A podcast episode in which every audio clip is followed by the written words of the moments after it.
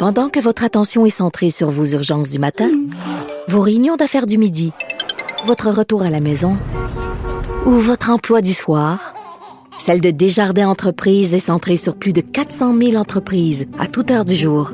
Grâce à notre connaissance des secteurs d'activité et à notre accompagnement spécialisé, nous aidons les entrepreneurs à relever chaque défi pour qu'ils puissent rester centrés sur ce qui compte, le développement de leur entreprise.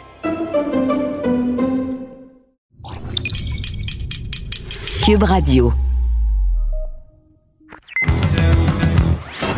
Il connaît tous les dessous de la politique. L'économie, la santé, le transport. Antoine Robitaille. Là-haut sur la colline. Cube Radio. Aujourd'hui à la haut sur la colline, grâce à un arrêt de procédure, Nathalie Normando et ses cinq co-accusés sont libérés de tous les chefs d'accusation qui pesaient contre eux, notamment abus de confiance, fraude envers le gouvernement et corruption. On en discute avec deux membres éminents de notre bureau d'enquête, Alexandre Billard et Nicolas Lachance. Mais d'abord, mais d'abord, c'est vendredi, jour du dialogue des barbus. C'est pas moi qui dis ça, c'est mon tonton Thomas. C'est pas moi qui dis ça, c'est mon tonton Thomas. Y a sa barbe qui pique un peu, y a des grosses taches sur son bleu. Bonjour Thomas Mulcair.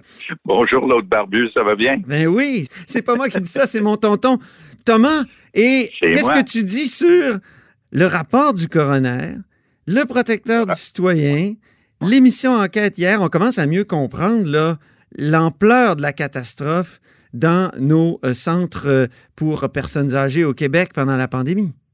Oh que oui. Et on vient de nommer trois institutions, n'est-ce pas? Oui. On vient de nommer justement le bureau du coroner, institution importante, protectrice du citoyen, quelqu'un de très au- autonome et important, et les journalistes. J'étais là cet été, je me souviens quand TVA Nouvelle nous avait dit le 9 avril, en pleine pandémie, un instant, ils viennent de dire qu'ils ont mis fin euh, au fait que les employés de la santé se promènent d'un centre à un autre. C'est pas vrai. Voici les documents qui prouvent le contraire. Alors, il faut remonter le fil. Le 27 mars, la Colombie-Britannique, comme toutes les autres provinces, reçoit la nouvelle en provenance d'Italie qu'un des plus gros problèmes, c'est que des employés de la santé, souvent asymptomatiques, se promenaient d'un centre de santé à un autre. Ouais. C'était les vecteurs principaux de la maladie. Ils ont transmis cette information partout sur la planète. Ça a été capté bien en Colombie-Britannique qui a immédiatement, immédiatement, le jour même, 27 mars, ordonné que c'est fini. Aucun droit de se promener d'un centre à un autre. Ontario a mis 15 jours. Le 1er avril, Dr. Arruda et la ministre McCann ont dit oui, oui, oui, on va faire la même chose. Le 3 avril, ils font un simulacre de ça, disant ben, dans la mesure souhaitable, machin truc, mais c'était pas une règle. Mhm. Le 5 avril, euh, la ministre euh, Marguerite Blais va à Tout le monde en parle. Elle affirme qu'on a la règle, mais ce n'était pas exact. On avait ce, semblant de règle qui a été très bien euh, prouvé dans, dans cette émission Enquête. Donc, si on regarde la somme totale, qu'est-ce qu'on trouve principalement? Chez le coroner, on va carrément en zone politique, ce qui était intéressant, et ils ont mis le blâme directement sur l'austérité et les coupures du gouvernement Couillard et le ministre Gaétan Barrette en matière de santé. Pauline Mhm. Marois avait déjà fait un meilleur culpa, disant c'est tous les gouvernements qui ont négligé euh, nos, nos aînés et bravo à Pauline Marois d'avoir eu le courage politique de faire cet aveu-là. Ensuite, c'était encore plus corsé. La protectrice du, du citoyen dit c'est inexcusable parce qu'on savait, c'était prévisible et il n'y a aucune raison. Elle-même dit qu'elle a multiplié dans les dernières années les rapports sur ce sujet-là. Oui, et, et y compris sur la fameuse résidence Heron à Dorval, qui était le, le point de bascule où on ne pouvait plus cacher l'éléphant en dessous du tapis. Mhm. On ne pouvait plus faire semblant qu'il n'y avait pas une hécatombe, une catastrophe. Et ce que j'ai trouvé rafraîchissant, parce que depuis le début, il y a beaucoup de gens qui disent Ah, tu es en train d'attaquer le GO. Euh, je dis, c'est pas une attaque contre le GO que de dire une simple vérité, que le Québec a eu un des pires bilans au monde pour le nombre de décès par population par COVID-19. C'est une simple réalité. Ouais, mais on avait les vac- vacances scolaires. Alors, moi, ce que je, trouve intéressant, c'est qu'il y avait une litanie d'excuses que M. Legault et son équipe, Dr. Arruda en tête, donnaient depuis le début. Et je crois que les masques commencent à tomber. Là, les gens commencent à dire un instant, là, pas de jeu de mots voulu sur les masques, mais les gens commencent à dire non, non, il y a une reddition de compte nécessaire. Je, je, je tenterai de résumer en disant une chose, Antoine. C'est qu'il est essentiel que le Québec ait une véritable commission d'enquête. Pensons à Commission Charbonneau, ce genre de pouvoir d'enquête, contraindre des témoins, amener des documents, forcer les gens d'expliquer ce qui s'est passé, le faire en bonne et due forme avec des vrais. Mais tu connais, tu connais la réponse euh, de François Legault. je l'ai encore entendu à la radio ce matin. Il dit il y a déjà trois enquêtes en, cours. Euh, on n'a pas besoin d'une autre enquête. Est-ce que tu ne penses pas que les Québécois vont se dire ben, il y a raison, là, on l'a vu avec la commission Charbonneau à quel point c'est long, ça coûte cher. Charbonneau a coûté quoi 40 quelques millions pour se faire dire des choses qu'on sait déjà, qu'après tout, le, le, le, coroner euh, et, a dit des choses. Le protecteur du citoyen dit qu'il est rendu à je sais pas combien de rapports là-dessus. Donc, euh, est-ce que ça se justifie vraiment? Est-ce que, est que tu penses que la réponse de Legault est, euh, va faire mouche dans l'opinion publique? Oui. Je pense que la réponse euh, de Legault va, va lui permettre de respirer jusqu'à la fin de la deuxième vague. Mais c'est évident qu'on va avoir une commission style Charbonneau sur les CHSLD aussi. C'est inexcusable sinon, parce que c'est factice, c'est bidon. C'est pas vrai qu'on a une vraie enquête, outre les enquêtes dont on vient de parler, qui ont quand même réussi à faire des choses intéressantes. On a aussi une enquête plutôt interne. Ça me fait penser justement à Dr. Horacio Arruda, à qui je veux que du bien. C'est un gars affable, intelligent. Le cœur sur la main. Oui, oui, il fait de son mieux, mais soyons clairs.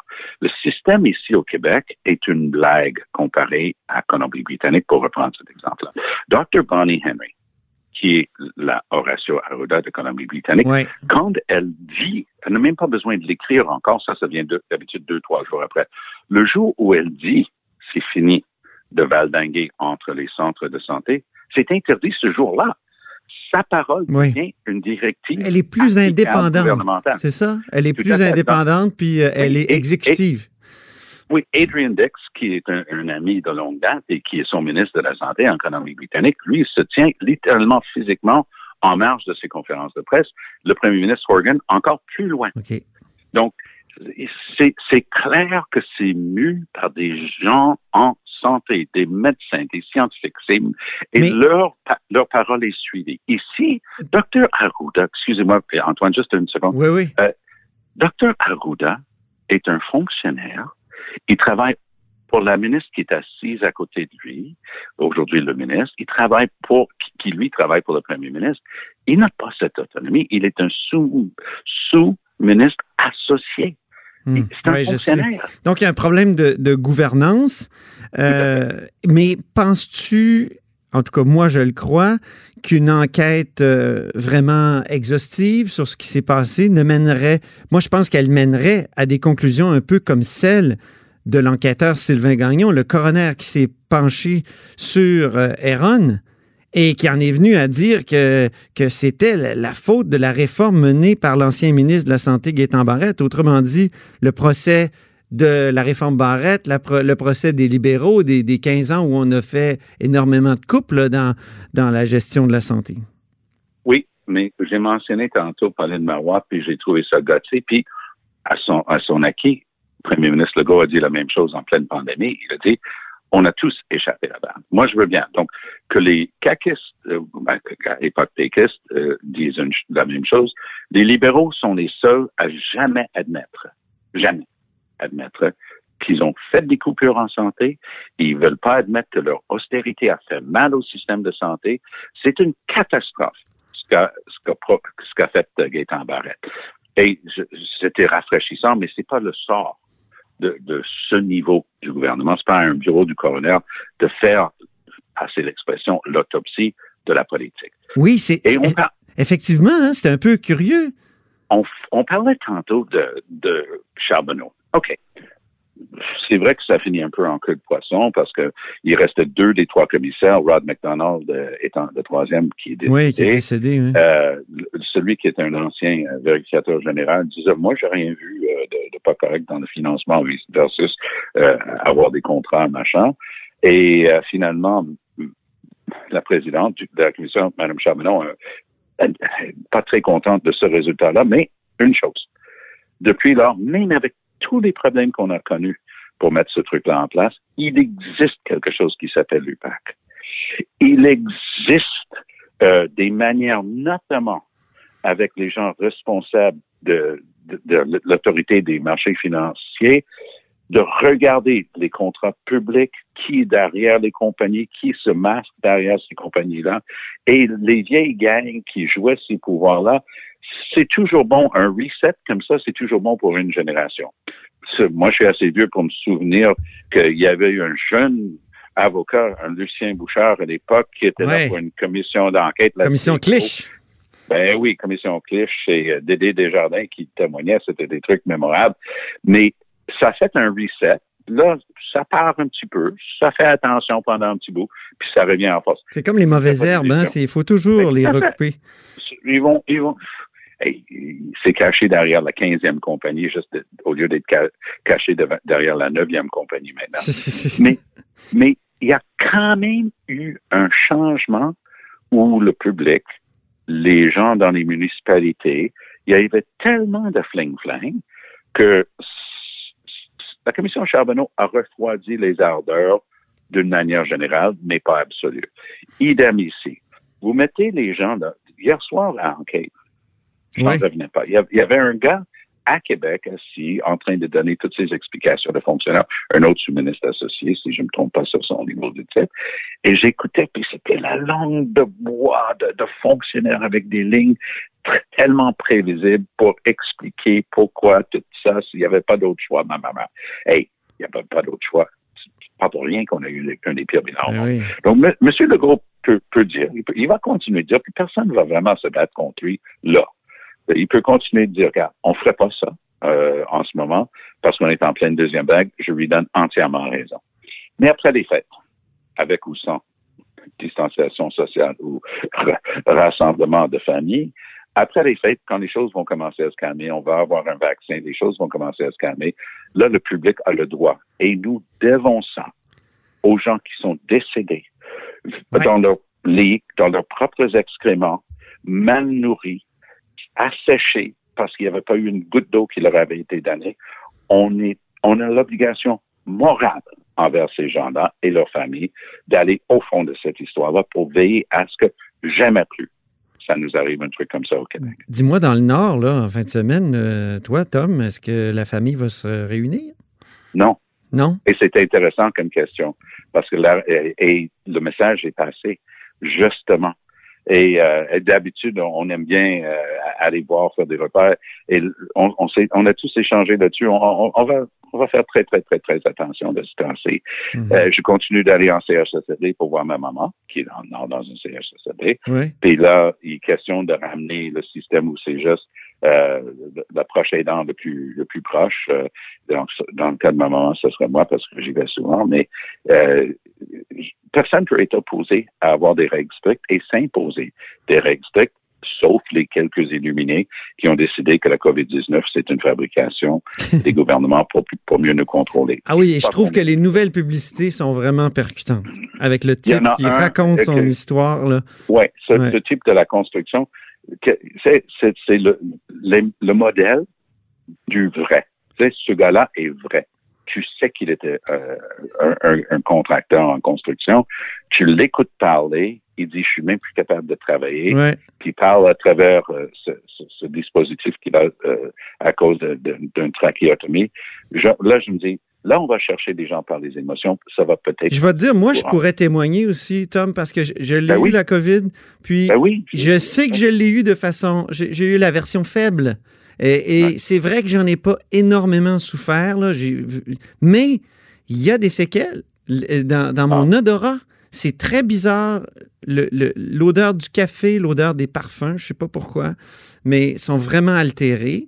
Et euh, je, on se pose la question est-ce qu'il peut, est-ce que ça peut cacher d'autres séquelles plus graves, notamment Bien. cognitives? Alors, ça peut être très très grave avec une trachéotomie et tout ça, mais ça peut aussi euh, prendre euh, la, la forme, je dirais, d'une inquiétude sourde. Et, euh, j'avoue que je- j'essaie de, de, de la combattre pour pas pas m'énerver, mais c'est énervant, j'avoue. Alors voilà. Mais, tout à fait. Et donc, pour résumer, Mm. le Québec a eu, pour toutes sortes de raisons, qui doivent faire l'objet d'une analyse objective par des gens crédibles, a eu un des pires bilans au monde. Il faut qu'on se regarde dans le miroir et qu'on dise, OK, le système au complet et tous les gouvernements ont failli à la tâche. Arrêtons ce jeu de blâme. Regardons la situation. Comment c'est arrivé? Soyons honnêtes avec nous-mêmes. Si on est capable de faire ça, on peut apprendre pour l'avenir. Si on essaie de balayer ça en dessous du tapis, on est foutu. Mhm, effectivement. Ben, merci beaucoup, euh, Tom. Euh, encore Avec une fois, très agréable cette semaine, À cher. Barbu. Antoine Robitaille. Le philosophe de la politique. Là-haut sur la colline. Cube Radio. L'ancienne vice-première ministre Nathalie Normando et ses cinq co-accusés ont été tous libérés ce matin des chefs d'accusation qui pesaient contre eux dans ces fameuses enquêtes de l'UPAC. Pour en discuter avec moi, deux membres du bureau d'enquête, de notre bureau d'enquête, Alexandre Robillard en studio. Bonjour Alexandre. Buongiorno. Et euh, Nicolas Lachance euh, au bout du fil. Bonjour Nicolas. Bonjour, messieurs. Alors, euh, Nicolas, est-ce que c'est une surprise, là, cette, euh, cet arrêt des procédures, finalement, le fait que Nathalie Normando s'en sort? Non, selon les délais, c'est pas c'est pas une surprise, mais oui pour la population sans doute qui attendait d'obtenir des réponses concernant cette enquête et ces arrestations. Alexandre, est-ce que c'est une surprise? Ben moi, je suis sous le choc. Hein. De toute façon, euh, je te l'ai dit, Antoine, là, c'est une décision que... C'est pour ça que je voulais que tu viennes Ouais. en studio, parce que vous deux, là, vous avez travaillé sur Ouais. cette histoire-là. euh, à tour de rôle, on a écrit le livre aussi, euh, euh, PLQ Inc., où il est question de, des affaires entourant Mme Normando. Et euh, ce matin, c'est euh, c'est vraiment comme la fin d'un d'un épisode. Un épisode euh, absolument euh, que j'ai couvert aussi là, au Palais de justice. Euh, moi, j'étais ici euh, le jour du budget. En fait, c'était un des budgets euh, que je n'ai pas couvert euh, dans le huis clos du budget. J'étais ici au Ah, Parlement. moi aussi, c'est un des seuls où je suis pas allé en Et donc, 15 ans. j'ai vécu la nouvelle. Parce euh, qu'il faut rappeler aux gens là, que Nathalie Normando a été arrêtée un jour de budget en 2016. hein, Oui. euh, donc le matin même. euh, et habituellement, là, sur la colline, tout le monde se prépare à aller au huis clos du budget pour euh, découvrir cette, euh, cet important euh, document de l'année euh, Et c'est vous allez au budget? Moi, j'étais au budget ce, ce, ce T'étais jour-là. au budget c'était en- la, en mars la 2016. promotion là, dans, dans l'entrée Ben oui. du centre des congrès. Moi, j'étais censé y aller, j'avais réservé ma place et tout ça, puis paf, euh, je n'ai pas, plus, pas pu y aller, puis j'ai travaillé sur l'affaire Normando ce, ce matin-là aussi. Et c'était un budget très important à l'époque. C'était le retour à l'équilibre budgétaire. Les libéraux allaient annoncer de nombreuses mesures qui mettaient un terme un peu à l'austérité qu'on venait de vivre. Ah Et oui, Ça passait complètement sous silence en- exactement. euh, au deuxième rang. là. Donc, ça a été un échec pour les libéraux, euh, le plan de communication de ce budget-là qui devait être euh, le retour aux jours heureux. C'est ça. Alexandre, donc, tu n'as pas pu aller au budget aussi ce jour-là? En fait, euh, c'était prévu que je n'y, c'était pas prévu que j'y aille, c'était prévu que je reste couvrir euh, euh, la- l'Assemblée nationale ce jour-là. On faisait ça à tour de rôle dans l'équipe de presse canadienne où j'étais à ce moment-là. Ça fait probablement partie des plus grosses, euh, des plus gros événements que j'ai vécu d'aussi près. Je veux dire, il y a des de politiques en tout cas, là, ça faut euh, le situer. Mais euh, la magnitude de ce fait-là, de cette euh, opération policière-là, qui ciblait Mme Normando, Marc-Yvan Côté, qui était un ancien ministre. Libéral du gouvernement Bourassa, donc qui lui aussi aujourd'hui a été euh, donc, Libéré. libéré des, euh, des Des accusations. Et, euh, et je pense que euh, c'est grave, là, ce qui se passe aujourd'hui. La décision Pourquoi d'aujourd'hui. c'est grave, Alexandre? Parce que Moi, j'étais très hésitant à m'exprimer à chaud là-dessus parce que quand je dis que je, suis sous le choc, c'est vrai. Là. Je, je pense qu'on on est devant une décision. Euh, effectivement, on était au courant des recours que les accusés euh, exerçaient. Donc, euh, la probabilité d'une décision dans un sens ou dans l'autre était, était, difficile à évaluer, mais je veux dire, on n'est pas devant une surprise. Mais c'est grave parce que ça arrive après une succession de, je dirais, d'échecs à voir clair dans un paquet d'allégations qui planent sur la politique québécoise depuis au moins 2009. On a eu une commission d'enquête qui s'est terminée sur une dissension concernant le lien entre le financement politique et l'octroi de contrats. On sait que l'ex-premier ministre Jean Charest a été ou est toujours sous enquête. On a une ex-vice-première ministre qui a été arrêtée, donc Mme Normando, en même temps qu'un autre ex-ministre d'un gouvernement précédent, M. Côté. On a plus récemment un député qui a été arrêté et jamais accusé. On a un patron de l'UPAC qui a quitté l'UPAC juste après avoir essuyé un revers devant les tribunaux dans un dossier qui concernait ce même député-là. Ouais. On sait qu'il y a une culture d'influence qui lie les firmes de génie et les décideurs publics depuis des décennies. À, ce sujet-là, si je peux me permettre une petite parenthèse, je suis en train de lire un livre qui s'intitule, dont le titre est Les ficelles du pouvoir, mm-hmm. dont nul autre que Guy Ouellet parlait dans son livre. C'est très intéressant parce que ça établit de façon très claire tous les liens entre le politique et les euh, services de génie conseil au Québec. Donc, c'est un livre qui remonte aux années 90 puis qui, euh, qui est très clair là-dessus. Donc, euh, c'est important de rappeler que les, la présomption d'innocence la plus stricte s'impose dans ce dossier-là. Le juge l'a rappelé d'ailleurs. Absolument. Et je pense que Mme Normando et M. Côté ont certainement d'excellentes raisons de célébrer cette décision-là comme une victoire. Ça, ça je pense qu'on ne peut pas leur euh, reprocher ça. Mm. Euh, mais on est devant l'incapacité à voir clair, à disposer d'une image nette quant à la moralité de nos élus. Puis je pense que Mme Normando n'était pas dupe de la décision qui a été rendue aujourd'hui. Elle-même disait tout à l'heure que ça aurait été... Elle aurait aimé que ce soit un procès qui l'exonère complètement. Là, encore une fois, euh, on, présume de son innocence la plus complète, mais, euh, mais c'est vrai que je pense que même pour l'opinion publique, euh, on est perdant dans ça. Je mm-hmm. pense que les citoyens et citoyennes du Québec, ils, avaient, ils méritaient d'avoir euh, processus euh, mhm. complet. Nicolas, euh, tu as écrit sur le fait que Nathalie Nomando avait soutenu à, avoir offert de rencontrer l'UPAC pour s'expliquer trois ans avant son arrestation. Parle-nous de, ces faits-là en, rétrospective, maintenant qu'on voit que Nathalie Normando est, libérée de toute accusation. Dès le départ, dès le 17 mars 2016, lors de son arrestation, Madame Normando affirmé en pleurs aux, enquêteurs euh, ici à Québec, là, au siège social de la Sûreté du Québec, qu'elle avait voulu participer à cette enquête-là, qu'elle était prête à collaborer et que jamais les hautes instances de l'UPAC euh, ont, ont, accepté euh, ces, ces, récriminations. du côté de l'UPAC, on a toujours affirmé, selon la preuve, que euh, Mme Normando ne voulait pas discuter toutefois sans son avocat, ce qui ne se ferait pas habituellement dans les euh, dans la, coutume policière. Donc, si on a des choses à affirmer dans le cadre d'une enquête et qu'on veut participer, donc c'est son propre gré, ce n'est pas entouré de ses avocats. Donc, c'est un peu là qu'il y avait, euh, c'est ici qu'il y avait un certain nœud là, dans dans l'histoire. Euh, ça reste que les enquêteurs ont, ce jour-là euh, quand même mis quatre cartes sur table avec euh, Madame Normando en, élaborant plusieurs plusieurs preuves qui étaient au dossier. des preuves qu'on a écrites dans, dans, le livre PLQ Inc. Des preuves qui, qui pourraient rester longtemps pourrait créer un doute dans l'esprit de la population pendant encore longtemps, vu qu'il n'y aura pas eu de procès et qu'elle n'aura pas pu se défendre.